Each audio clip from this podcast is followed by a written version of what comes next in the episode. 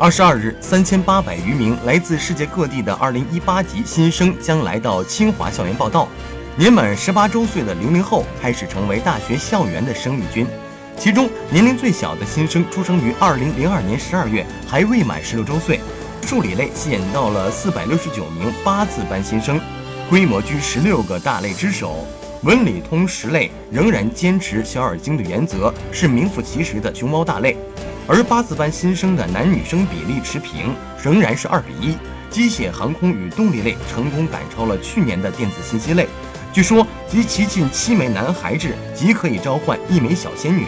八字班的新生由二十七个民族一起构成，还有五十七名来自香港、澳门和台湾地区的新生，有超过三分之一的国际学生来自欧美国家，有超过三分之一的国际学生来自“一带一路”沿线国家。